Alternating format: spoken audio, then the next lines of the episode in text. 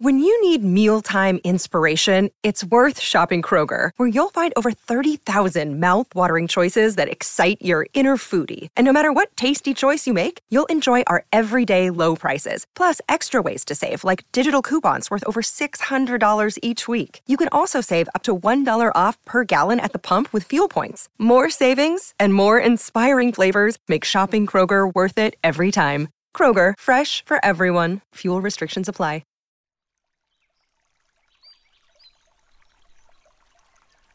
Hola de nuevo.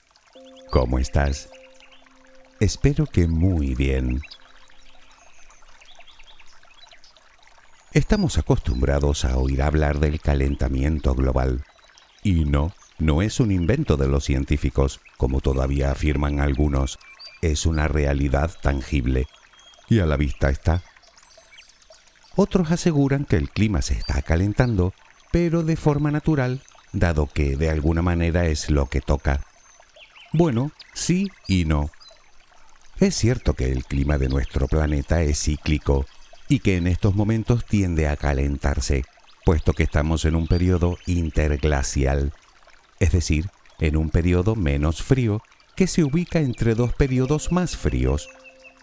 El problema es que la acción humana está acelerando el proceso, lo cual no es natural lo diga quien lo diga.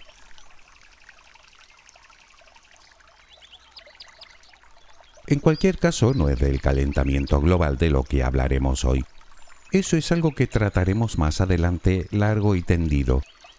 Hoy toca hablar de todo lo contrario, de las glaciaciones, de lo que comúnmente se les llama edades del hielo. Son periodos geológicos en los que se produce un intenso enfriamiento del clima de la Tierra con importantes consecuencias. Las más obvias son la expansión del hielo de los polos, el congelamiento del mar y en consecuencia el descenso de su nivel. Circunstancias que propiciaron que hace muchos miles de años los humanos llegaran al continente americano o a las islas británicas o a otros tantos lugares a los cuales hubiera sido imposible llegar sin algún medio de transporte.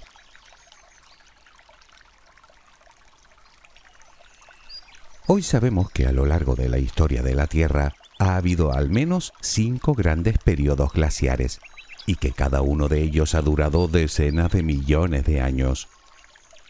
Sin embargo, a medida que retrocedemos en el tiempo, el estudio de estos se vuelve algo más complicado y el motivo es relativamente sencillo de entender.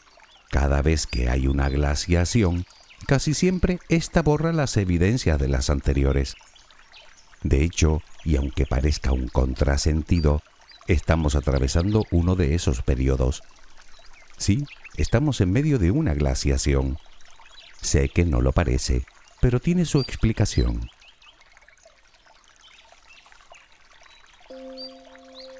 ¿Pero qué es exactamente una glaciación? Por qué se producen. ¿Cómo es eso de que estamos en medio de una? Y una pregunta aún más curiosa. Si cada glaciación borra las pruebas de la anterior, ¿cómo sabemos que ha habido más de una? Intentaremos resumir todas estas cuestiones en este audio, porque lo cierto es que este tema, todo lo que tiene de interesante, lo tiene de complejo.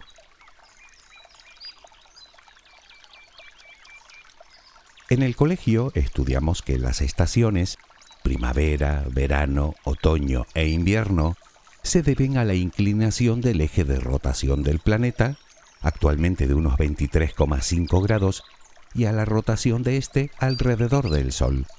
Y es cierto. Lo que ocurre es que no es lo mismo hablar de tiempo atmosférico que hablar del clima. El primero nos lo cuentan cada día los meteorólogos en los informativos. El segundo abarca periodos de tiempo muchísimo mayores que unos simples días, o unos meses, o incluso unos pocos años. Cuando hablamos del clima, hacemos referencia a periodos de tiempo que van desde miles de años a decenas de millones. Tiempo suficiente para que se produzcan cambios de todo tipo que pueden influir decisivamente en la temperatura de nuestro planeta.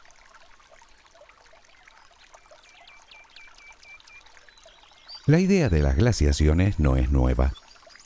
Haciendo un rápido resumen, Al principio se creía que la Tierra había empezado su existencia siendo un mundo extremadamente caliente y que se había ido enfriando paulatinamente desde su creación hasta crear el clima suave de nuestros días. Y era verdad, pero a medias. En el siglo XVIII, algunos naturalistas comenzaron a intuir que algunas partes de la Tierra habían estado cubiertas de un grueso manto helado tiempo atrás, aunque sin saber el motivo. La creencia hasta ese momento era que en algún momento del pasado la Tierra había tenido un clima mucho más riguroso y que poco a poco se había ido calentando hasta la actualidad. Tampoco era mentira, pero tampoco era toda la verdad.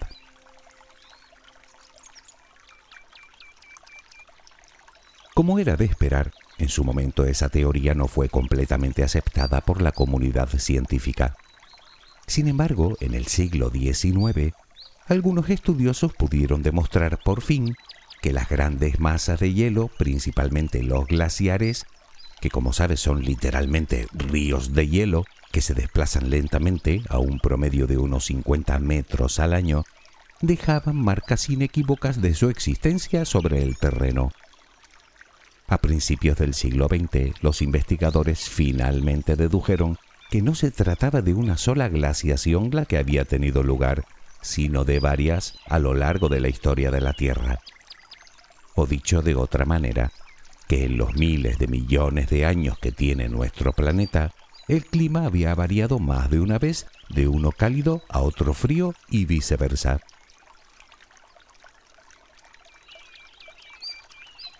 En cualquier caso, antes de seguir debemos hacer un paréntesis para hacer una aclaración. Como acabamos de comentar, las glaciaciones son largos periodos en los que el clima de la Tierra se vuelve más frío. Sin embargo, las glaciaciones a su vez se pueden dividir en dos periodos que se alternan. Tenemos el periodo glacial, propiamente dicho, en el que las temperaturas se vuelven más extremas y periodos en el que las temperaturas se vuelven más templadas, llamados periodos interglaciares. Precisamente en estos momentos nos encontramos dentro de una glaciación que empezó hace poco más de dos millones y medio de años y dentro de esta en un periodo interglacial. La última vez que el clima se recrudeció fue hace unos 110.000 años. Unos 100.000 años más tarde, hace entre 10 y 12 mil años, el frío comenzó a remitir, dando paso a un periodo interglacial, en el que el clima se fue volviendo paulatinamente más templado. Lo que ocurre es que en los últimos 150 años, la actividad del ser humano ha incrementado la velocidad a la que debe ocurrir dicho fenómeno.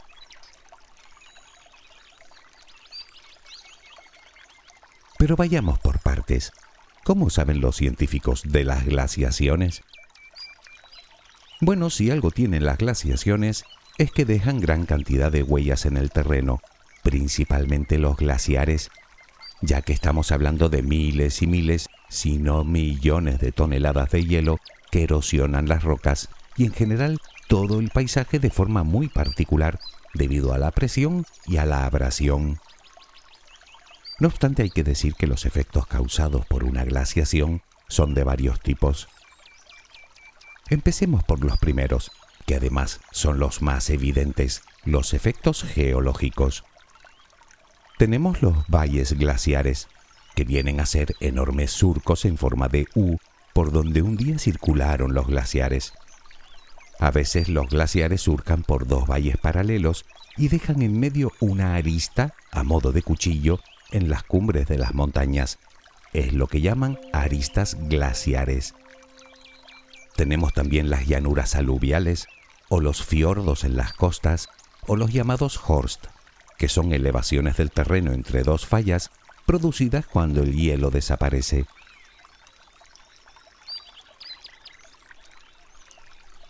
Por otro lado, las propias rocas también nos pueden contar muchas cosas de su propia historia. Por ejemplo, una vez que el glaciar ha desaparecido, en el lecho del valle aparecen las llamadas morrenas, que es el manto de piedras rodadas que se forman con el movimiento de la masa de hielo. Tenemos también los bloques erráticos. Son enormes rocas, mucho mayores a las que aparecen a su alrededor y de distinta composición, que fueron arrastradas por el glaciar y que una vez que éste desapareció se quedaron varadas, adornando el paisaje y haciendo que nos preguntemos cómo llegaron hasta ahí. Pues así, por los glaciares.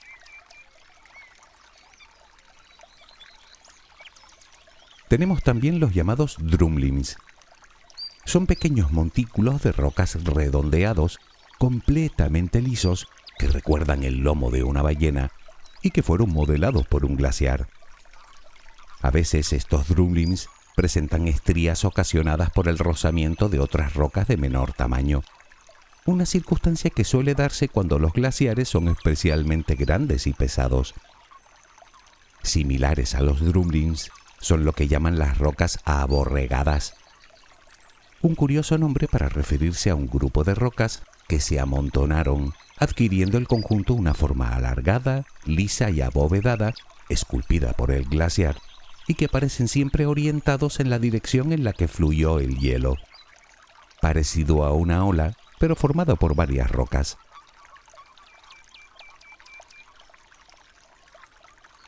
Estos serían los efectos geológicos más importantes que dan pistas inequívocas que durante al menos un tiempo existieron grandes y pesadas masas de hielo. Obviamente cada glaciación a menudo suele borrar las huellas de la anterior precisamente debido a la intensa erosión. Pero como te dije, las glaciaciones también dejan otro tipo de rastros que hacen que los científicos estén convencidos de glaciaciones anteriores. Hablamos de los efectos químicos.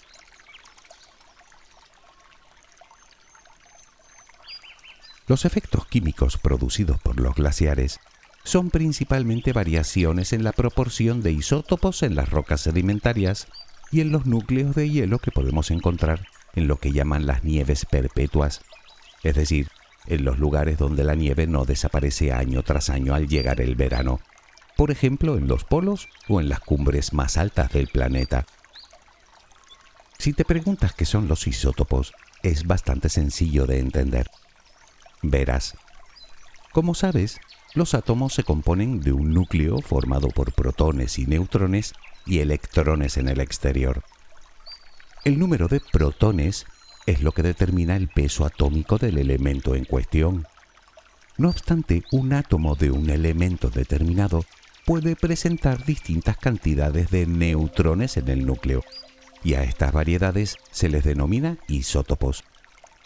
Hablamos de un mismo elemento que incluso colocaríamos en el mismo lugar de la tabla periódica, puesto que el número de protones no varía sin embargo, distintos isótopos presentan diferentes propiedades físicas. Por ejemplo, los isótopos encontrados en los sedimentos de hielo antiguo resulta que hacen de él una sustancia más pesada, lo que provoca que ese agua tenga una temperatura de fusión y evaporación más alta. Pues bien, estudiando esos isótopos, los científicos han podido elaborar un registro térmico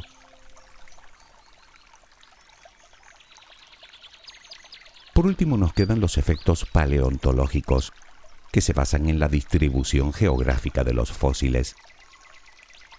Obviamente cuando hablamos de glaciaciones nos referimos a cambios muy drásticos en la temperatura. Esto hace que muchos organismos deban adaptarse al frío. A otros no les queda más remedio que emigrar hacia latitudes más meridionales, dando lugar a importantes movimientos biogeográficos y generando lo que llaman refugios glaciares. Pero también hace que otras muchas especies se extingan, llegando incluso a producir auténticas extinciones masivas y dejando tras de sí grandes cantidades de material orgánico y en consecuencia enormes capas de sedimentos.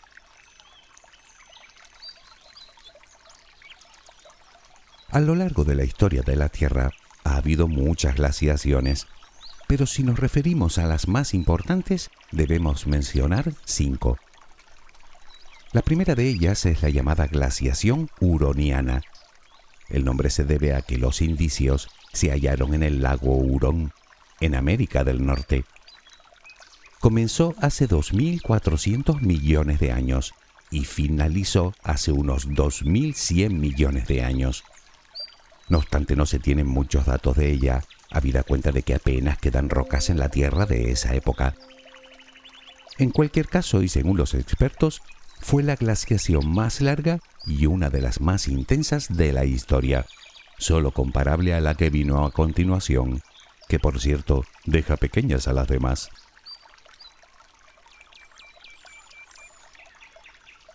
Seguro que has escuchado o habrás leído algo sobre la teoría de la Tierra bola de nieve. Pues esta es la siguiente. Se cree que fue la más intensa de todas.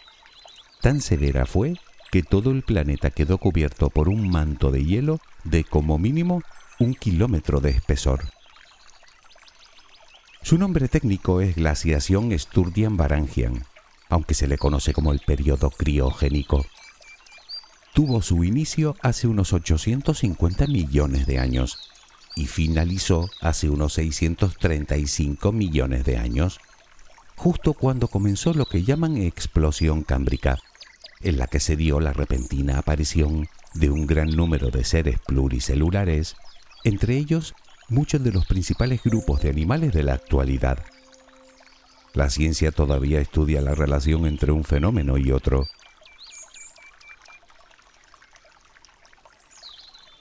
La siguiente glaciación es la que llaman la andina sahariana. Comenzó hace unos 450 millones de años y finalizó hace 420 millones de años, durante los periodos ordovícico y silúrico. Se trata de la más breve de las glaciaciones principales y aún así logró congelar Brasil y parte de África. La cuarta de las glaciaciones principales es la llamada glaciación Karoo, se inició hace unos 360 millones de años y finalizó unos 100 millones de años después, entre los periodos carbonífero y pérmico.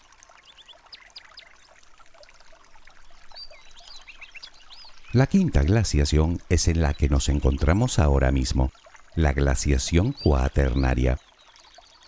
Se inició hace unos 2,8 millones de años y de hecho aún no ha finalizado lo que significa que todo el género Homo, incluidos nosotros, se ha desarrollado durante una glaciación. Lo que ocurre es que, como comentamos al principio, cada glaciación fluctúa entre periodos de mucho frío y periodos más templados. En esta glaciación ha habido cuatro etapas de frío extremo. Reciben el nombre de Guns, Mindel, Ries y la última, conocida como glaciación de Burm o glaciación de Wisconsin, justo la que se inició hace unos 110.000 años y finalizó entre 10 y 12.000 años atrás. Es esta última a la que nos referimos cuando hablamos de la edad del hielo, cuando habitaron los mamuts, o los rinocerontes lanudos, o los neandertales, y es también el periodo en el que el Homo sapiens se dispersó por todo el mundo.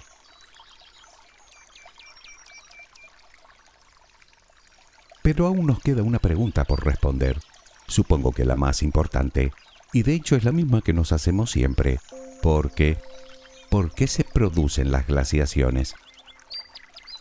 Como te dije, no se debe a un solo motivo, sino parece ser que a varios, aunque sigue siendo un tema controvertido entre la comunidad científica, sobre todo porque no logran ponerse de acuerdo en la proporción en la que afecta cada uno de ellos.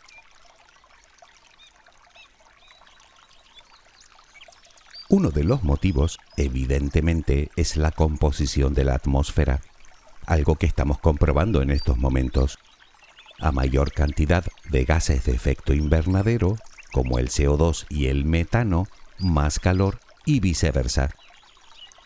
Estos gases varían a lo largo de la historia por muchos motivos, desde las biomasas que fijan el carbono para formar sus cuerpos, al igual que las altas montañas o los grandes bosques que también los reducen, hasta la actividad volcánica que los incrementa.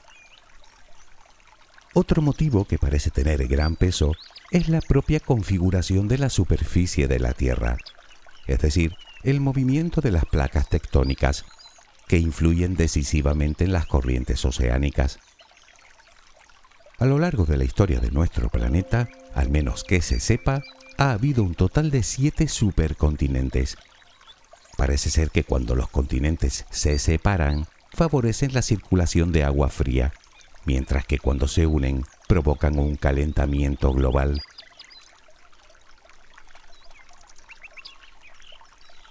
Hay que tener en cuenta que existen determinadas circunstancias que pueden favorecer el enfriamiento de las temperaturas, como por ejemplo lo que llaman el albedo, que es un término que se utiliza en física para referirse a la proporción entre la energía luminosa que incide en una superficie y la que se refleja. El hielo refleja la radiación solar, lo que hace que el frío se recrudezca Así que entre más hielo exista en la superficie de la Tierra, más frío hará. Por el contrario, las masas oceánicas producen el efecto contrario, ya que absorben la radiación. Por otro lado, cuando el peso de las masas de hielo hunde la corteza, desciende la probabilidad de que nieve, por lo que en este caso, este fenómeno actúa en contra del enfriamiento.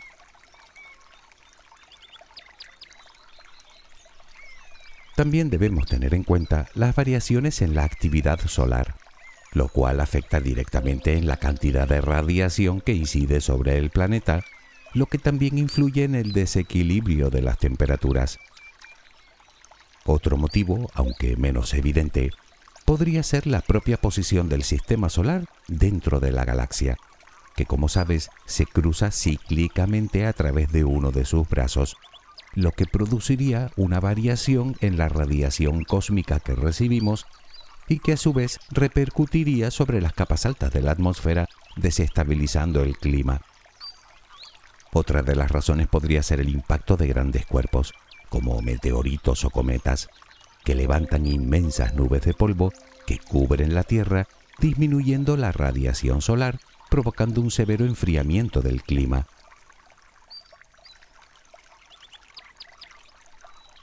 Teniendo en cuenta todo lo anterior, nos queda un motivo más, parece ser que decisivo, y este no es otro que el propio movimiento de la Tierra, es decir, los cambios en su rotación y en su órbita alrededor del Sol. Estos cambios reciben el nombre de ciclos de Milankovitch. Milankovitch fue un ingeniero civil, matemático, astrónomo y geofísico serbio que vivió entre los siglos XIX y XX y que fue quien relacionó las variaciones en el movimiento de la Tierra y las glaciaciones.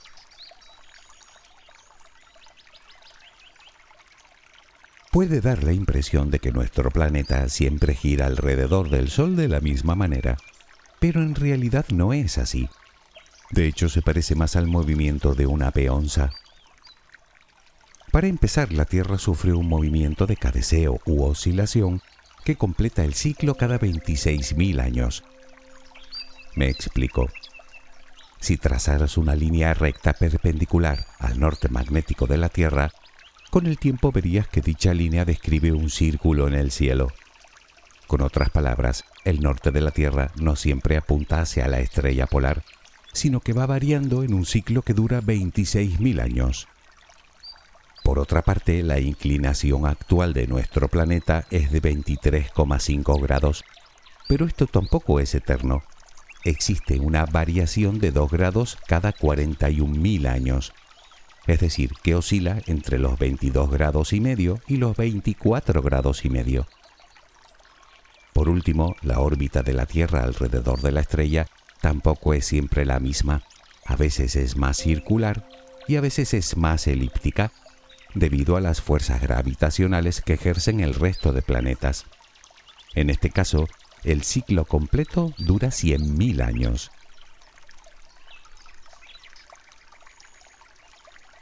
Como habrás comprobado, no es fácil discernir con exactitud qué provoca una glaciación en un momento determinado, pues existen mil y una causas que pueden desestabilizar el clima hacia un lado o hacia el otro. Ese es el motivo por el que sigue existiendo tanta controversia en el mundo científico sobre este tema. Lo que sí parece claro es que el clima va a continuar cambiando. Como te dije, la actividad humana hace que el calentamiento en este periodo interglacial se esté acelerando. Sin embargo, parece ser que solo estamos retrasando lo inevitable, es decir, la transición a la próxima era del hielo, puesto que, como comentamos antes, la glaciación en la que nos encontramos aún no ha terminado.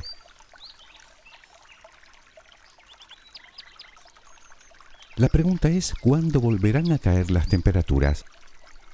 Pues según los cálculos realizados por los científicos, dentro de unos 1500 años.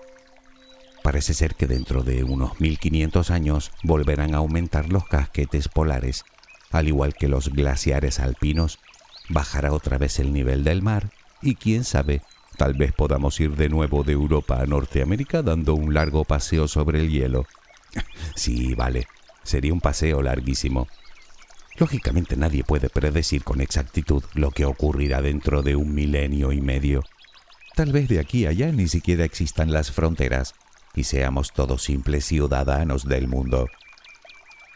Bueno, ¿qué? Soñar es gratis, ¿no? Espero que tengas una luminosa jornada. Hasta muy pronto.